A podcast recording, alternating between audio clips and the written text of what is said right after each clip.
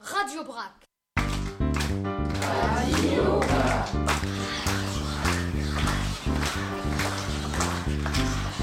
Radio Brac. Radio.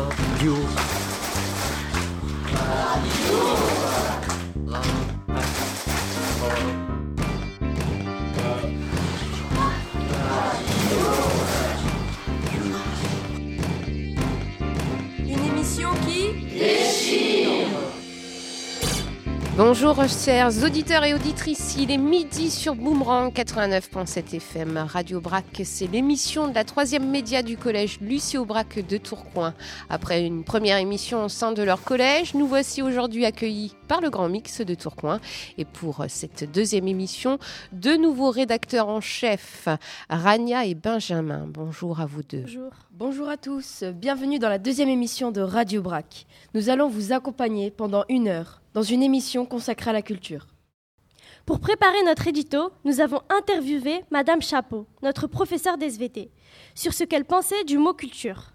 Pour elle, la culture, c'est le fait de s'occuper de la terre, de semer et de voir grandir les végétaux. On aurait donc pu faire notre émission au Jardin botanique de Tourcoing, interroger des jardiniers, vous informer sur les nouvelles méthodes de culture, apprendre à parler aux fleurs. Mais nous ne sommes pas au Jardin botanique, nous sommes au Grand Mix, nous n'allons pas vous parler d'arbres et d'arbustes, mais de musique, avec Everest, un groupe qui ne cesse de grandir. Nous n'allons pas vous parler de jardin, mais de musée, avec l'inauguration de l'Institut du monde arabe, et d'algorithmes, avec M. Temperville, un jeune docteur en informatique qui est venu dans le cours de M. Vanneau Lemerche, notre professeur de mathématiques. Nous n'allons pas recevoir Nicolas le jardinier, mais Peter Manout, l'adjoint à la culture. Nous n'allons pas récolter des fleurs, mais des émotions, du plaisir et de la connaissance. Notre professeur de latin nous a dit que le mot culture venait du verbe colérer, qui signifie prendre soin. Alors, aujourd'hui, à Radio Aubrac, nous vous proposons de prendre soin de vous, de prendre soin de nous. Et oui, ils vont prendre soin de vous pendant une heure sur le 89.7 FM. Et dans quelques instants, nous allons accueillir Vincent Nocrécule, directeur de la communication du Grand Mix sur le plateau de Radio Brac. Mais avant cela, Benjamin et Rania vont nous présenter un reportage réalisé notamment au Grand Mix.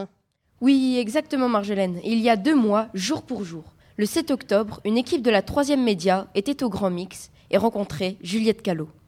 Juliette Callot, c'est la responsable de l'action culturelle du Grand Mix. Ce jour-là, nous avons eu le droit à une petite visite guidée. Je ne peux pas vous faire visiter euh, toute une partie de la salle qui est euh, désaffectée, c'est-à-dire qu'en fait, il n'y a plus rien. C'est quand vous voyez de dehors le Grand Mix, je ne sais pas si vous avez fait gaffe, mais en fait, de dehors, c'est un énorme bâtiment. Et toute cette partie-là, donc de la porte jusqu'à cette porte-là, là derrière, c'est un énorme bâtiment de 3000 mètres carrés, donc un truc qui est vraiment très très grand, qui est désaffecté, où il n'y a plus rien. Parce que la salle de concert, vous allez voir, on va aller dedans, c'est un cube de béton qui a été construit à l'intérieur de ce grand bâtiment désaffecté. Et nous, du coup, le Grand Mix est là depuis 20 ans, sans pouvoir occuper toute cette partie-là, ce qui est quand même dommage parce que euh, c'est là et c'est en train de tomber en ruine. Il n'y a plus de plancher, enfin là pour l'instant il n'y a plus rien. Et on a un projet qui normalement verra le jour en 2018. On va faire un mini-mix, donc une petite salle de concert de 150 places, peut-être des studios euh, de répétition ou en tout cas d'enregistrement, euh, un catering. Donc le catering c'est l'endroit où les artistes y mangent, parce qu'actuellement on en a un qui est ailleurs dans Tourcoing. On fera nos bureaux, parce qu'en fait, au Grand Mix, on est 13 salariés, donc on est 13 à travailler au Grand Mix. Et en fait, il n'y a pas de bureau dans la salle. Je vais vous faire visiter les loges et tout, vous allez voir, il n'y a pas de bureau. Donc nous, on est rue Saint-Jacques, juste à côté, à côté de Domino's Pizza, et on loue une maison avec tous nos bureaux, parce qu'ici, il n'y a pas la place pour euh, tous les gens qui font vivre la salle. Donc au Grand Mix, on a une jauge de 690 places. En fait, il y a plein de petits mots comme ça que je peux vous apprendre aujourd'hui, parce que dans la musique, il y a un vocabulaire qui est un peu particulier. Donc tout à l'heure, je vous ai dit le mot catering, par exemple. Le catering, c'est l'endroit où les artistes y mangent. La jauge, c'est le nombre de personnes qu'on peut mettre dans la salle. Mais en moyenne, sur nos concerts, on a plutôt entre 3 et 400 personnes. Bah, c'est déjà pas mal, c'est déjà un grand nombre. Ouais, c'est déjà pas mal. Combien de, ouais. Combien de concerts par an à peu près Alors, combien de concerts par an? Alors, j'ai pris les petits chiffres hein, parce que je ne sais pas tout par cœur, mais je pense que. Parce qu'il y a différentes sortes de concerts. Il y a les concerts que le Grand Mix produit. Il y a des concerts où ça s'appelle des productions extérieures, donc c'est des producteurs privés qui louent la salle pour faire des concerts. Mais en gros, des événements, je pense qu'on en a à peu près entre 60 et 70 par an. Et puis c'est pas parce qu'il n'y a pas de concert qu'il ne se passe rien en salle. Par exemple, aujourd'hui, il n'y a pas de concert, mais il y a le groupe Everest que vous allez rencontrer tout à l'heure qui vient répéter. Et en fait, il y a hyper souvent des groupes qui viennent profiter du fait qu'il n'y a pas de concert pour pouvoir venir répéter sur la scène avec un système son et un système lumière professionnel. Parce que c'est les conditions idéales pour répéter, forcément. Donc souvent les groupes viennent répéter euh, parce qu'ils ont une date importante derrière ou euh, une sortie d'album, etc. L'année dernière, par exemple, on a accueilli 116 groupes, pour info, dont 28% de groupes locaux. Ça, c'est pas mal. 28% de groupes locaux c'est, euh, qui viennent de la région, on va dire. Et comme groupe célèbre, vous avez accueilli qui Ah, bah alors ça, les groupes euh, que vous connaissez. euh, Ah, c'est pas. pas- vous, euh, Métronomie, non? Ça vous dit rien euh, pff, euh, bah, On en fait plein. Euh, Petit Biscuit. Big Flo et Oli sont venus aussi, Big Flo et Oli. Ouais, c'était complet. Petit Biscuit, par exemple. euh, ouais, faut, en fait, il faudrait que vous regardiez. et puis, euh, Ils reviennent quand Big Flo et Oli Ah bah maintenant, ils, ils- alors ça aussi c'est intéressant à voir, c'est que euh, nous au Grand Mix c'est pas mal, c'est qu'on est une salle à peu près de taille moyenne. Donc on, on chope, euh, le boulot du programmateur c'est de choper les groupes au bon moment. C'est-à-dire Big Flo et Oli les a eu au bon moment. Parce que maintenant Big Flo et Oli, ils sont revenus six mois après dans la région, mais là ils sont allés jouer à l'Aéronef. L'Aéronef c'est une salle à Lille qui fait 2000 places. Et Big Flo et Oli, vu comment c'est parti, la prochaine fois qu'ils vont venir, je pense qu'ils iront au Zénith. Interview.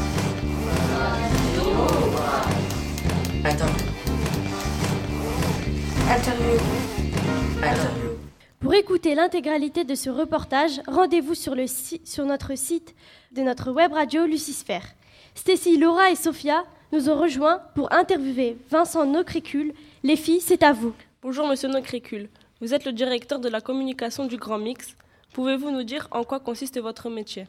Bonjour, eh ben, mon métier consiste à, à faire euh, la promotion en fait euh, du lieu, de ses activités euh, euh, tout au long de l'année. Donc il y, a- trois types d'activités un peu au Grand Mix. Il y a la, programmation de concerts, et puis euh, il y a aussi euh, l'action culturelle et euh, l'accompagnement artistique. Donc sur ces trois, euh, sur ces trois lieux, bah, je dois développer des outils de communication. Enfin sur ces trois activités, je dois développer des outils de communication pour en faire la promotion. Vous faites des campagnes d'affichage, vous éditez des flyers ou des brochures? Quelle est donc votre charte graphique et avec qui l'avez-vous travaillé Alors, on, a une petite charte graphique, donc, euh, effectivement qu'on utilise sur les, supports de communication. Cette, petite charte graphique, elle est, développée par une agence euh, de communication qui s'appelle les, Produits de l'épicerie. C'est une agence de design graphique qui est basée à Lille. Et euh, elle travaille sur, des logos, sur des, caractères typographiques qu'on utilisera régulièrement dans toute notre communication pour identifier que, que les supports viennent bien du grand mix en fait. C'est comme un logo, alors comme euh, les logos de marque que je ne vais pas citer, mais que vous voyez directement, vous savez, euh, euh, vous savez à qui euh, ce que ça veut dire quoi. Enfin, dès que vous voyez un logo. Donc là, c'est un peu dans, le même esprit, mais on n'est pas non plus euh, au grand mix. On peut un peu jouer avec les choses quoi. On n'est pas une marque, hein. On- on- donc on peut euh, on peut respecter la charte graphique et des fois en sortir aussi un peu. Dans votre stratégie de communication, quelle place occupe Internet en général et les réseaux sociaux en particulier? Le nombre d'abonnés sur la page Facebook a-t-il une importance pour vous? Alors, l'Internet, euh, dans notre stratégie, même si c'est un grand mot, stratégie de communication, elle a, une place de, plus en plus importante, peut-être la place certainement la plus importante maintenant. Et d'ailleurs, on est en train, là, on va commencer à refaire un nouveau site Internet, parce que c'est vraiment euh, primordial pour nous. C'est là-dessus qu'on vend le, plus de billets, par exemple. C'est vraiment sur Internet maintenant qu'on vend le plus de billets. Et puis, euh, alors les réseaux sociaux, oui, ça, a aussi beaucoup d'importance. C'est vra- c'est vraiment lié, en fait. euh, le site internet et les réseaux sociaux sont vraiment connectés. Et euh, donc, oui, le nombre de, gens qui aiment notre page Facebook, on le surveille, mais euh, euh, c'est pas non plus euh, une fin en soi. Moi, je préférais. bon, là, il y, a- plus de 20 000 personnes qui suivent le Grand Mix, mais s'il y en avait un peu moins, ce serait pas très grave. À la limite, je préférerais avoir une, petite communauté, mais active, plutôt que beaucoup de gens qui seraient pas vraiment intéressés par ce qu'on propose. Vous allez bientôt fêter les 20 ans du Grand Mix et probablement marquer le coup par des événements particuliers. Pour les auditeurs de Radio Brac, pouvez-vous nous livrer un scoop, une surprise que vous préparez pour cet anniversaire? Alors, j'aimerais bien, mais malheureusement, je n'ai pas de scoop à vous donner pour, euh, pour l'anniversaire, puisque, euh, en fait, les, programmations euh, en musiques actuelles, elles se font tous les trimestres. Donc, on n'en est pas encore à septembre 2017, qui sera la date des 20 ans, enfin, qui sera le mois de, sur lequel on fera l'événement euh, pour les 20 ans. Mais en tout cas, ce que je peux dire, c'est qu'il y aura un événement pour euh, fêter ces 20 ans du Grand Mix. Il y aura un événement sur un week-end avec euh, une soirée festive et puis une journée jeune public. Comme on parle de charte graphique, une charte graphique, et comme tu disais, un nouveau site internet, une nouvelle charte graphique, un nouveau logo? Eh ben oui, un nouveau logo, mais qui est déjà euh, en place, qui est arrivé un peu par hasard en fait. euh, euh, parce qu'il n'était pas prévu d'être le nouveau logo et il va le devenir. Alors parfois c'est un peu comme ça aussi la vie professionnelle, c'est-à-dire que on prévoit un moment de faire des choses et puis elles arrivent un peu plus vite que prévu. Y a, voilà, je ne sais pas si vous avez vu sur les affiches à l'entrée, il y a un logo jaune. Euh, voilà un peu triangulaire et, et depuis plusieurs mois on me dit ah ça serait bien ça un nouveau logo et c'était ce qui n'était pas prévu à la base donc euh, a priori mais ça, ça va se décliner comme ça certainement ouais. Pour finir, nous souhaiterons en savoir plus sur votre parcours. Quelle étude avez-vous faite? Avez-vous travaillé dans une autre entreprise avant le Grand Mix? Ah oui. Alors, alors moi j'ai un, parcours euh, un peu classique, mais enfin j'ai fait des études d'histoire. Et puis euh, après mes études, je voulais être prof d'histoire au début, puis euh, parfois on change d'avis en, cours de route. Et donc après mes études d'histoire, j'ai fait des, des études de communication. J'ai un, bac plus 4, même si ça n'existe plus trop euh, maintenant, il faut aller jusqu'à bac plus 5 au minimum. Et puis après mon, donc mon stage de fin d'études, je l'ai fait au Festival des Vieilles Charrues à. Et donc ça, c'était très important de faire mon stage sur un gros festival comme ça. Et, et ensuite, j'ai travaillé euh, à l'Antipode à Rennes, qui est une salle un peu euh, comme le Grand Mix à Tourcoing. Voilà. Et puis ensuite, je suis venu ici. Merci beaucoup. Bah, merci à vous. Merci beaucoup au Grand Mix. Merci à beaucoup à Vincent Nocrécule euh, pour cette interview. Euh, C'était pas évident pour toi. Euh, C'est jamais évident hein, devant un micro. Ouais, ouais, bah, on est amené à le faire quand même de temps en temps euh, pour euh, faire la promotion des concerts, mais c'est toujours un, un exercice. Et comment tu as trouvé nos journalistes en herbe? c'est super, ils sont, ils sont, ils sont parfaits. C'est clair, elles étaient parfaites.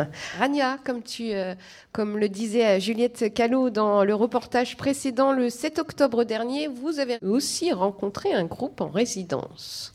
Oui, nos camarades ont aussi rencontré le groupe Everest, qui ne cesse de monter depuis son passage au festival Main Square à Arras. Everest, à qui vous avez posé la question des influences musicales. Euh, on s'appelle Everest et on aime beaucoup la musique nordique. Donc tout ce qui est euh, pop électro du Nord, donc des artistes comme, euh, comme, euh, comme Aurora, comme Émilie Nicolas plus récemment. Enfin non, elles sont toutes les deux récentes. Enfin voilà, tout ce qui est électropop nordique, ça nous a beaucoup plu. Des groupes aussi à l'époque comme Broods. Je sais pas si vous, vous écouterez, du coup je vous donne plein de trucs à écouter. On aime bien les belles mélodies, on aime bien écrire en fonction de la mélodie. Il n'y a que les montagnes qui ne se rencontrent pas. On dit que les montagnes ne se rencontrent pas. Alors quelle personnalité auriez-vous aimé rencontrer? On sait jamais si on nous écoute un jour, si votre émission est relayée partout. Mais euh, on aimerait bien, je pense, rencontrer Dan Levy. On l'aime bien.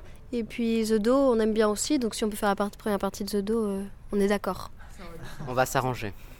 Pensez-vous, donc il y a une expression qui dit déplacer des montagnes. Est-ce que vous pensez réussir à déplacer une montagne avec l'un de vos albums? Bah ouais, le, but c'est que là on réussisse à faire, parce qu'on a fait un EP, donc vous avez dû écouter, on a que 4 titres ou 5 ou je sais plus. Bon, voilà. Et avec cet album, on a avec ce, ce- EP, on a réussi à toucher un peu euh, la, région nord, donc l'île et ses environs. Et peut-être qu'avec un prochain, avec plus de titres, plus travaillé encore et vraiment euh, fou, et ben on réussira à toucher la France, peut-être. Donc ça serait déplacer une belle grosse montagne, ça.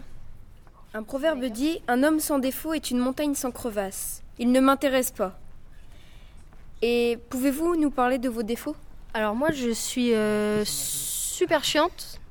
Euh, je râle beaucoup, je suis toujours stressée. Mais bon, je suis la seule fille, donc ils m'en veulent pas. De toute façon, j'ai j'ai le droit. Euh, sinon, nos défauts, c'est quoi? Peut-être on est un peu trop euh, scolaire, nous. On, a du mal peut-être à se lâcher complètement, à, penser au-delà. On aime bien que tout soit prêt, tout soit beau, tout soit bien en place. Et ça peut nous empêcher un peu de, de vivre la musique à, à fond, peut-être. Peut-être qu'il faut qu'on se détende un peu. Quand tu arrives au haut de la montagne, continue de grimper. C'est un proverbe tibétain. Pour vous, ce serait quoi le sommet? Pensez-vous continuer à faire des albums après avoir atteint le sommet? Euh, Je pense pas qu'il y ait vraiment de sommet. Mais pour nous, le sommet, je pense que ce serait de réussir à faire. Euh, à avoir le maximum de dates, donc à tourner et à pouvoir faire euh, que ça, même pendant un moment, pas forcément en vivre pour toujours, parce qu'on ne va pas dire qu'on va devenir des stars demain, hein, mais euh, réussir à faire une tournée, six mois, réussir à en vivre et pouvoir faire que ça, ce serait un, notre sommet, je pense. J'ai envie non de dire que le... c'est pas le sommet qui est important, c'est le chemin pour y arriver. C'est un, truc tibétain aussi. Hein. c'est pas mal. C'est pas mal. Merci beaucoup de nous avoir accordé cette interview. Et puis, il faudra écouter Radio Boomerang pour euh, vous entendre. Ok, moi je veux te dire un truc. C'est qu'on a eu plein d'interviews et à chaque fois c'est un peu relou. Mais vous, c'était pas relou. Vous, c'était marrant. Et enfin, je sais pas ce que vous en pensez, mais c'était pas mal. Hein. Franchement, euh, voilà. Belle interview. Bravo. Merci. C'est gentil. Vous pourrez pas, euh, vous pourrez pas faire The Hill, votre chanson The Hill, là maintenant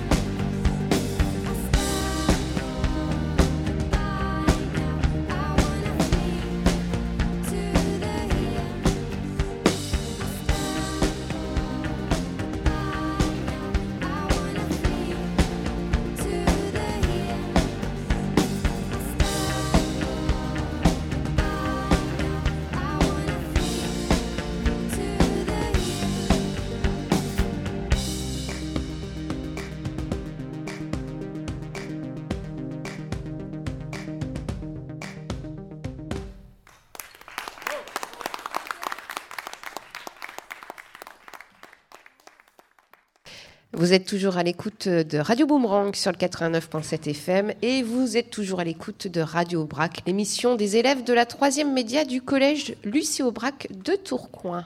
Et oui Marjolaine, pour une émission spéciale culture en direct du Grand Mix à Tourcoing. Et nous accueillons Domiti et Mounir pour leur chronique littéraire. De quel livre allez-vous nous parler? Alors bonjour, aujourd'hui je vais vous parler du livre Soit brûlée vive qu'on a a étudié en français et dont Vanny était très intéressée euh, lors de sa chronique coup de cœur à la première émission. Alors euh, Mounir et moi avons choisi ce livre écrit en 2002 qui raconte le témoignage de Swad, jeune fille cisjordanienne qui a vécu un véritable calvaire. En effet, sa famille a voulu la tuer et donc faire ce que l'on appelle un crime d'honneur en la brûlant vivante parce qu'elle a couché avec un homme avant le mariage et dont elle est tombée enceinte. Pendant plusieurs années, elle a vécu un enfer, et c'est grâce à l'intervention d'une bénévole de la Croix-Rouge qu'elle a pu s'enfuir et rejoindre l'Europe. Sur la couverture du livre et dans les médias, elle est toujours masquée. Elle reste dans l'anonymat afin de ne pas être retrouvée par sa famille. Pour vous donner mon avis, j'ai trouvé ce livre juste génial.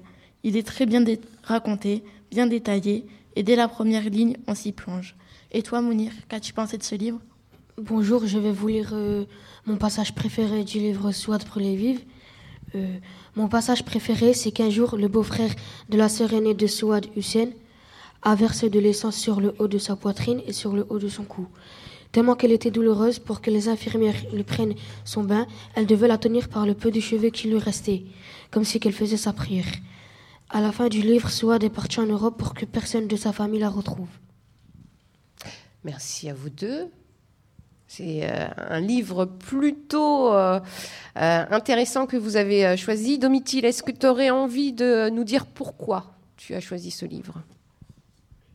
Ben, j'ai choisi ce livre parce que rien que d'entendre le titre, en fait, ça m'a, ça m'a accroché tout de suite. C'est vrai que Soit brûler vif, c'est un titre assez fort et ça résume en fait toute l'histoire et j'aime bien les titres un peu, un peu forts. Merci beaucoup.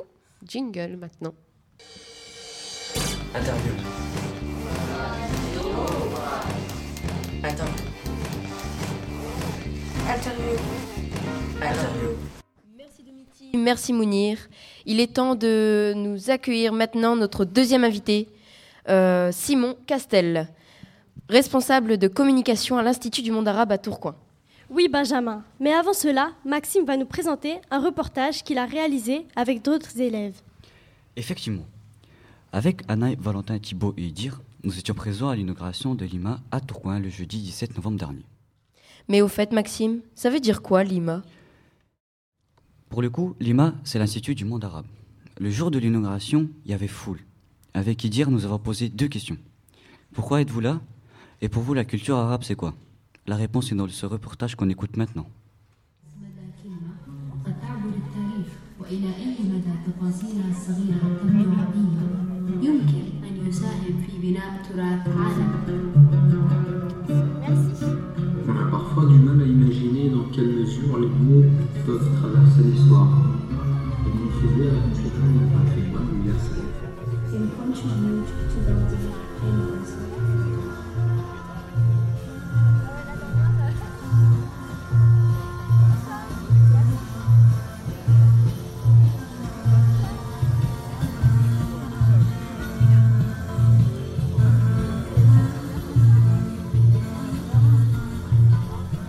Bonsoir, nous sommes à Lima, euh, l'Institut euh, du monde arabe, pour l'inauguration euh, de Lima.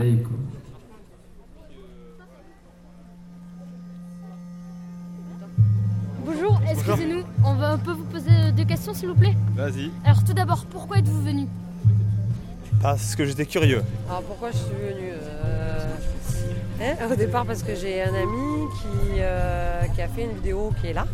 Donc euh, voilà. Et, euh, et ensuite aussi par curiosité. Bonsoir, bah, c'est pour effectivement l'inauguration de l'Institut du monde arabe à Tourcoing.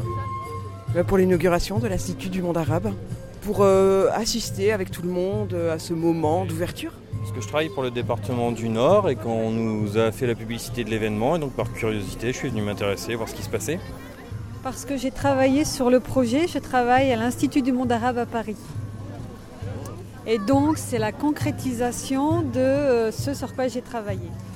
Et euh, je suis donc assistante de département du département du musée de l'Institut du monde arabe et des expositions.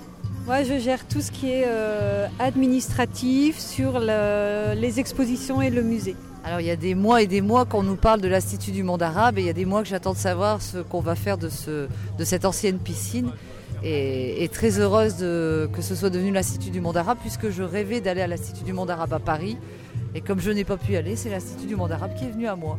Euh, Je suis déjà, je suis un arabe, je suis musulman. Je suis intéressé, je veux voir euh, comment ça se passe ici euh, en Europe. pour découvrir le musée et retrouver la piscine que j'avais connue autrefois. Moi, je n'ai jamais fait de natation là, mais mon papa a appris à nager ici. Et euh, ma plus jeune fille aussi euh, prenait des cours euh, là, dans l'ancienne piscine qui est à moitié détruite. Mais de temps en temps, le mercredi, il y avait des cours de natation qui avaient lieu de ce côté-là, dans l'ancien bassin. Voilà.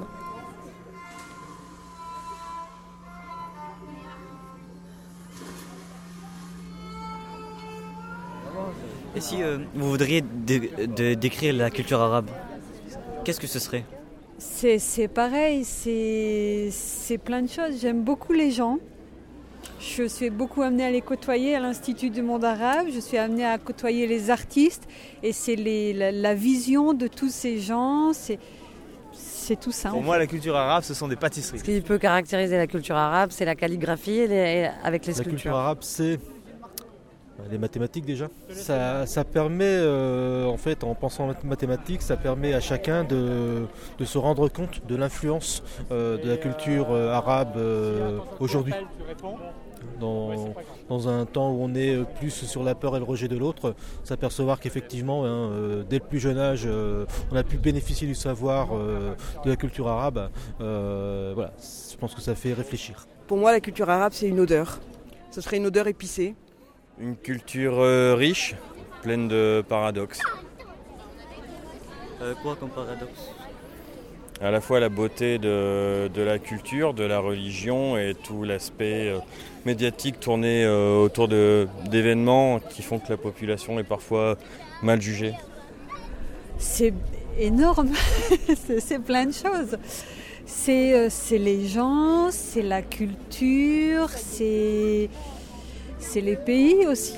Enfin, c'est c'est énorme. Alors moi, je- le monde arabe, euh, je connais euh, particulièrement au nord de l'Afrique, je connais euh, le Maroc. Alors, euh, bah, si on parle de- d'odeurs, de, sensations, de bruit, de goût, de, euh, je vais dire d'abord les pâtisseries, et puis après la musique, les couleurs, les épices.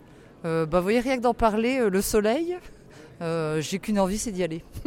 Comme elle explique la dame qui est passée devant moi, comme elle dit, il y a, il y a tous les, couleurs. Euh, on le, le soleil, le désert. Euh, on, on découvre les gens là-bas, comment euh, ils cueillent les gens et beaucoup de choses.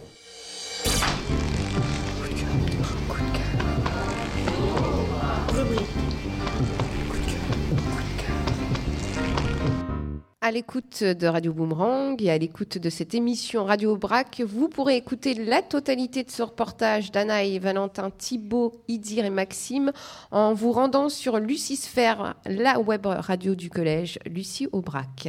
Mais pour l'heure, nous allons accueillir Simon Castel, responsable de la communication de l'Institut du monde arabe, à qui Rania et Benjamin vont poser quelques questions. Monsieur Castel, bonjour. Bonjour. Une réaction après ce reportage?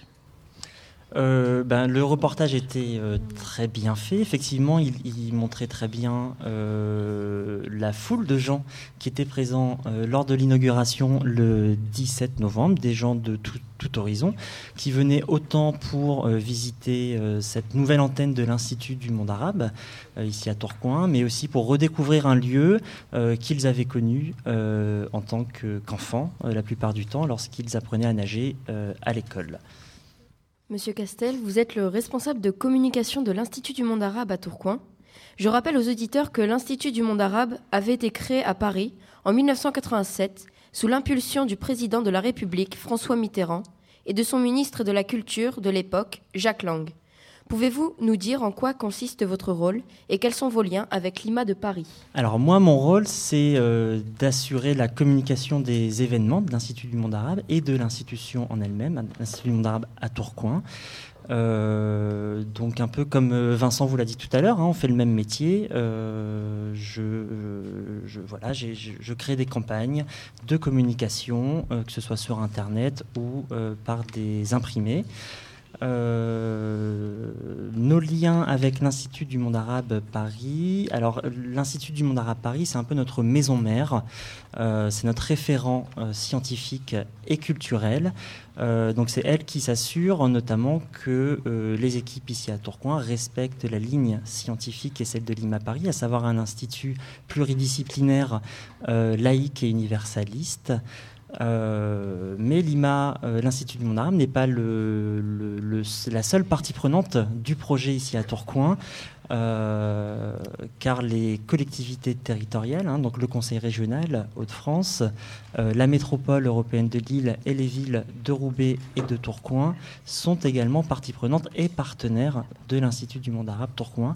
Donc euh, c'est à la fois Paris avec l'IMA, mais aussi les acteurs du territoire qu'on monte notre programmation et notre projet, et donc on s'assure ainsi d'avoir une prise réelle avec le territoire dans lequel on s'inscrit. D'accord, merci. Pour celles et ceux qui nous écoutent et qui voudraient se rendre à l'IMA de Tourcoing, pourriez-vous nous dire où il se situe? C'est important, car l'Institut du monde arabe a déménagé. Il était d'abord à l'Union. Quels sont les objectifs de ce déménagement?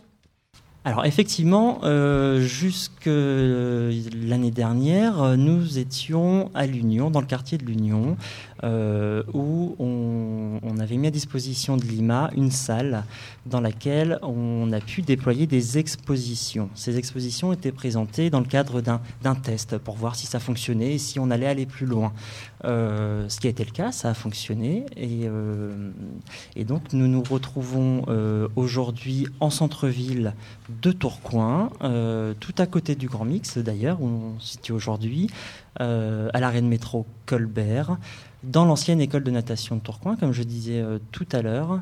Et donc c'est un lieu qui nous permet d'accueillir euh, des expositions euh, qui nous permettra d'accueillir demain, dans les, dans les mois qui viennent, un centre d'enseignement de la langue arabe. On reçoit également euh, du public scolaire, des conférenciers, etc. donc ça, c'est ce qu'on fait chez nous, dans nos murs. nos murs sont, sont, relativement petits, on n'a pas de salle de spectacle, par exemple, comme ici au Grand Mix.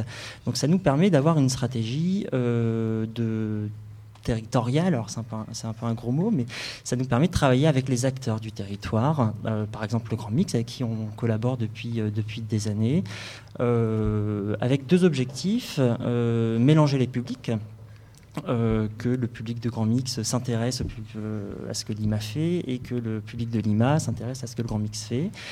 Euh, et ça nous permet aussi d'offrir notre savoir-faire euh, aux structures, aux, associations, aux artistes, euh, pour les aider à monter des projets. De quelle manière l'Institut du monde arabe va-t-il représenter la culture et l'actualité du monde arabe et quelles sont les expositions du moment? Alors en ce moment, nous accueillons une exposition dans nos locaux qui s'appelle Le monde arabe dans le miroir des arts qui est une exposition qui a été montée à partir d'œuvres, d'œuvres qui viennent euh, de l'Institut du monde arabe, mais aussi du musée du Louvre et du musée Eugène Delacroix. Euh, le propos de cette exposition, c'est vraiment de montrer la diversité, l'unicité, la diversité du monde arabe. Alors que ce soit dans, dans, l'espace, euh, euh, voilà, c'est pas la même chose au Maghreb qu'au Moyen-Orient, par exemple, en Afrique subsaharienne, et dans le temps, et de montrer la diversité des apports voilà, la culture arabe en fait et, se nourrit de, beaucoup de choses, évidemment de la religion, mais pas que, euh, des, cultures ancestrales qui étaient là bien avant l'islam, euh, voilà. Et donc tout ça euh, donne un panorama global avec de très belles pièces de ce qu'est le monde arabe aujourd'hui. Dans le reportage tout à l'heure, les gens expliquaient ce que représentait pour eux la culture arabe. Dans votre parcours personnel, comment avez-vous rencontré la culture arabe? Alors j'ai rencontré la culture arabe tout à fait par hasard. Euh, je ne suis pas d'origine arabe. Euh, et c'est en arrivant au lycée, en classe de seconde, où un prof d'arabe est arrivé dans la classe et a dit J'ouvre une classe d'arabe. Donc j'étais curieux, j'y suis allé, la classe a ouvert. Et donc c'est ce professeur euh, qui vraiment m'a donné goût alors par la langue et à travers la langue, la culture forcément. Et donc dans mes études supérieures, euh, euh, j'ai continué à m'intéresser à, la, culture arabe par, divers diplômes autour de la, de la, civilisation arabe, de son histoire, de sa géopolitique. Euh, et donc, euh, bah, après un crochet par le journalisme, me voici euh, à l'Institut du monde arabe. Une dernière question, Monsieur Castel. Dans le reportage de Lima, nous vous avons rencontré. Il nous disait que son mot arabe préféré était le nour, qui signifie lumière. Avez-vous aussi un mot arabe, un autre, préféré Ou un objet, un son, un auteur préféré de la culture arabe? Alors, ah, je ne sais pas si on peut traduire le euh, en mm, arabe. Alors ça, c'est universel. je pense, euh, non, il y a une expression euh, arabe alors, du Moyen-Orient que j'aime beaucoup et, qui est un signe de respect et qui se dit alaïni. Alaïni, ça veut dire littéralement sur mon œil. et c'est quelque chose qu'on dit pour montrer le respect qu'on a envers, envers une personne. Voilà, je trouve ça très joli parce que c'est très imagé. Euh, un auteur euh, arabe que j'affectionne particulièrement, euh, je, vais, faire dans le simple, hein, mais Mahmoud Darwish, le, grand poète palestinien. voilà, donc je vous conseille la lecture, il est traduit en français. et voilà. Merci. Merci beaucoup. Merci, beaucoup, euh, Simon Castel. Je rappelle que vous êtes responsable de la communication à l'Institut euh, du monde arabe, euh, qui vient donc de déménager du côté de Tourcoing, même, même si c'était à Tourcoing, la zone de l'Union. Restez avec nous, puisqu'on aura une petite surprise, notamment en ce qui concerne la culture arabe, pour terminer cette émission. Mais juste avant, c'est un petit jingle pour poursuivre cette émission.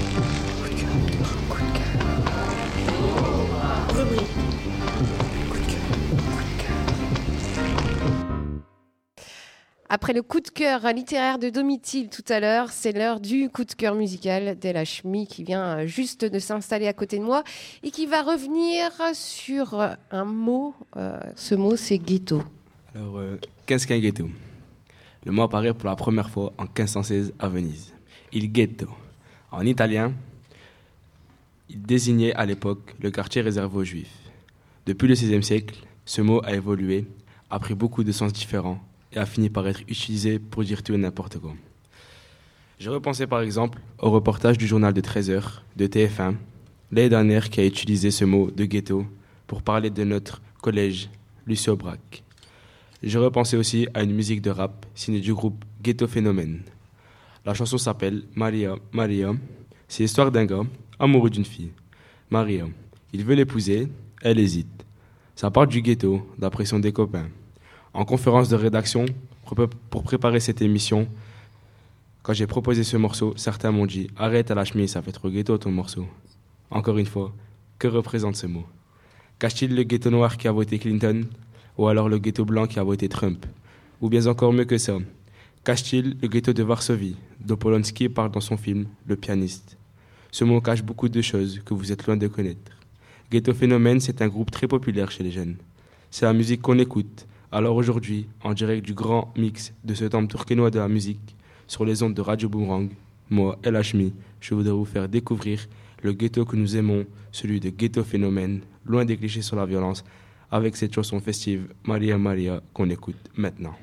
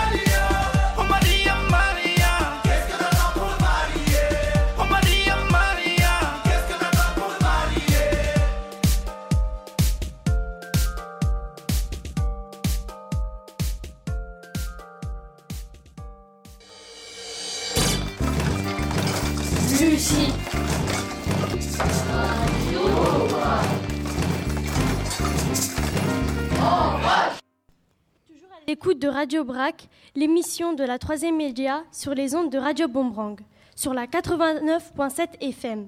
C'est le moment de la rubrique Lucie en vrac. Et oui, Rania. Redouane et Pierre vont nous parler d'un travail mené en cours de maths sur les algorithmes. C'est à vous. Depuis septembre, l'algorithmique fait partie du programme du collège en mathématiques. En fin d'année, nous en aurons d'ailleurs au brevet.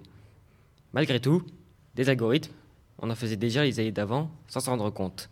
Mais au fait, Redouane, qu'est-ce qu'un algorithme? Un algorithme est une chaîne logique d'étapes pour arriver à un objectif final. Par exemple, dans la vie de tous les jours, quand on fait une recette de cuisine, quand on suit un itinéraire, quand on monte des Lego ou quand on fait un programme de calcul, on applique en fait un algorithme. Pierre, sais-tu qui a inventé les algorithmes? Les algorithmes ont été créés par le mathéma- mathématicien arabe Al-Khwarizmi au IXe siècle. À l'époque, il avait créé cela pour aider le calife à calculer les impôts. Le mot algorithme vient d'ailleurs du nom de son créateur.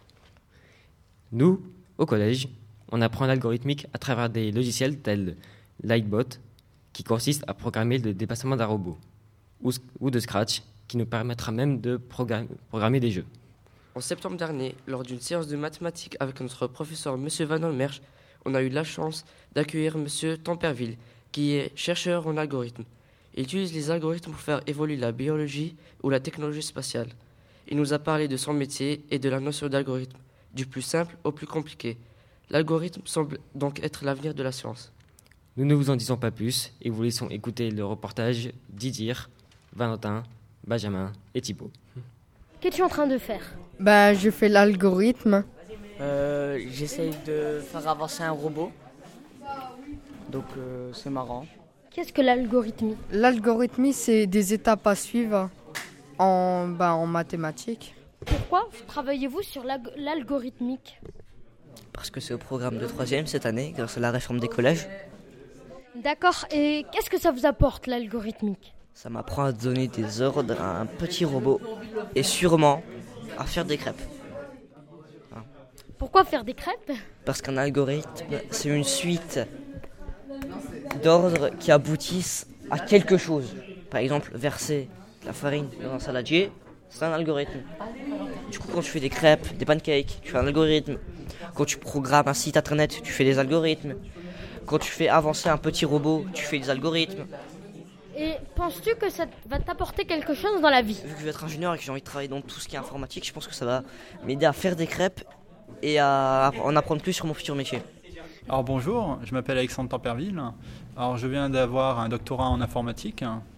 Alors le doctorat en fait c'est euh, un diplôme qui s'obtient après 8 années d'études supérieures. On fait d'abord 3 années de licence puis 2 années de master et après euh, si on souhaite poursuivre on peut euh, faire un doctorat. Moi j'ai choisi de partir en informatique pour m'intéresser en fait aux applications mathématiques qui peuvent être utilisées dans différents domaines scientifiques comme la biologie, la mécanique, des choses comme ça. Quel a été votre but pour vouloir faire ça?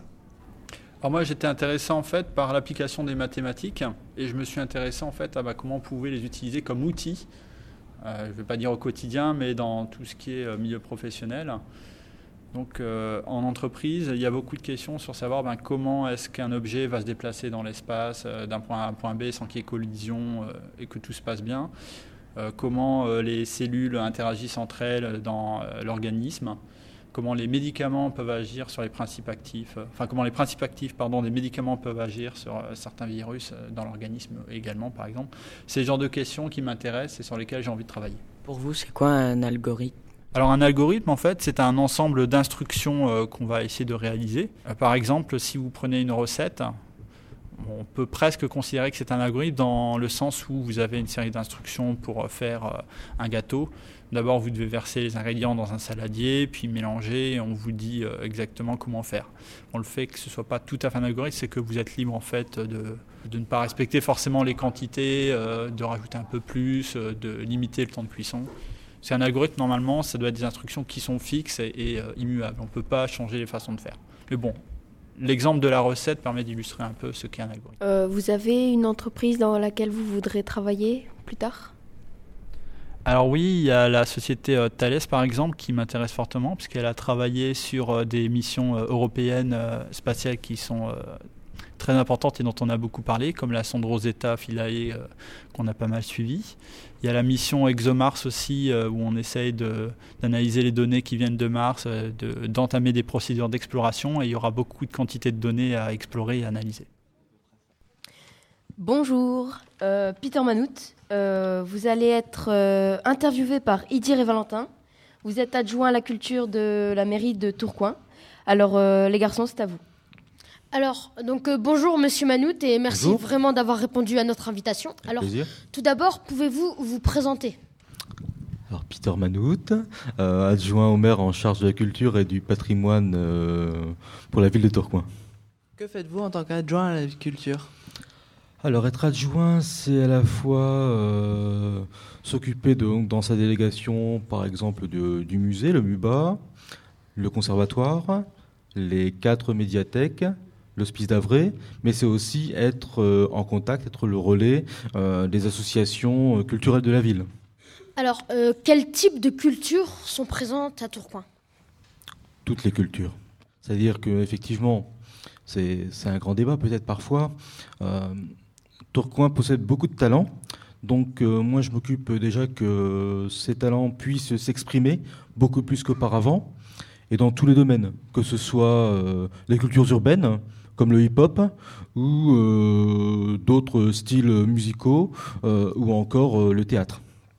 Alors, justement, pour vous, est-ce que toutes les cultures se valent ou alors il y a une culture élitiste ou une culture populaire? Ça, c'est une bonne question.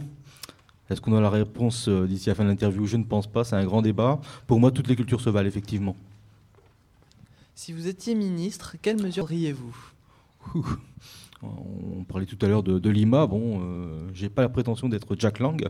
Euh, quelle mesure Euh, Peut-être déjà euh, en tant que, guide conférencier, qui est, mon métier, s'occuper déjà de, revaloriser effectivement tous les acteurs qui travaillent dans la culture, parce que c'est à la fois important pour chacun, mais c'est aussi une branche qui est très fragile. Alors, y a-t-il une culture spécifique à Tourcoing, une culture qui est très présente à Tourcoing et qu'on ne retrouve pas forcément euh, dans d'autres villes en France? Le théâtre. Beaucoup de, structures théâtrales dans la ville, un, grand passé de, théâtre, et, et aussi euh, bah, les cultures urbaines. On a beaucoup d'acteurs euh, de ces cultures euh, qui étaient parfois euh, connus à Paris, dans le monde entier, et qui n'avaient pas forcément eu l'occasion de s'exprimer dans leur ville. Hein, Je pense par exemple à, Farid et, Malik Berki, qui ont eu l'occasion cette année, pour la première fois, de se produire dans leur ville à l'occasion de la 30e édition du Festival de Jazz. Alors, merci beaucoup, Monsieur Manout, d'avoir répondu à, à nos questions et on rend l'antenne à Rania et Benjamin. Et moi, Monsieur Manout, j'avais une dernière question. Qu'avez-vous été avant d'être adjoint à la culture à la mairie de Tourcoing? Alors, euh, j'ai été, et je suis toujours professionnellement, guide conférencier. Donc, mon, mon métier, c'était effectivement de, de faire visiter euh, non seulement euh, la ville de Tourcoing, les villes, mais j'emmène aussi des groupes jusqu'à Paris, par exemple au, Père-Lachaise ou la Basilique Saint-Denis. Eh bien, merci beaucoup, Monsieur Manout. À toi. Radio Brac, c'est fini pour aujourd'hui. C'est quand la prochaine émission, Benjamin? Alors, la prochaine émi- émission aura lieu le 8 février pour une émission spéciale politique. Et le lieu, ce sera une belle surprise. Pour l'occasion, nous souhaiterions parler de prospective territoriale et inviter le maire de Tourcoing, Gérald Darmanin. Vous pensez que ce sera possible, Monsieur Manout? Écoutez, je vais me faire un plaisir dès cet après-midi de lui transmettre l'invitation. Merci. Alors, merci, Monsieur Manout. Merci à tous nos invités, à vous, chers auditeurs. Et nous, nous vous invitons à tous assister au spectacle de l'atelier théâtre de notre professeur d'art plastique, Madame Laval. Ça s'intitule L'air de rien, qui a lieu à 15h cet après-midi à l'Hospice d'Avray de Tourcoing. Un grand merci au Grand Mix qui a accepté de nous accueillir aujourd'hui pour cette deuxième émission de Radio Aubrac. Et pour terminer cette émission, eh bien, je vais vous inviter, chers auditeurs et auditrices, à fermer vos yeux, car Rania et Benjamin ont souhaité lire quelques paroles d'une chanson d'Alain Souchon. On vous écoute. Alors, euh, Alain Souchon de l'album Écoutez d'où ma peine vient. C'était un théâtre en plein air. Le ciel était clair, on voyait la mer. Avec mon cœur, avec ma bouche. J'étais chanteur à Sidi Ferrouche. Il y a dix ans, je crois, ces Algériens reprenaient avec moi au refrain. Merci beaucoup. Voilà, c'est la fin de cette émission Radio Brac. Merci beaucoup. Merci. Une très belle émission. Merci pour cette lecture, Rania. Et à découvrir donc cette culture arabe du côté de l'Institut du monde arabe de Tourcoing. Et merci encore au Grand Mix. On reviendra peut-être, hein, on ne sait jamais. Et donc rendez-vous le 8 février et on va se quitter avec toute la programmation de Radio Boomerang sur le 89.7 FM. À bientôt.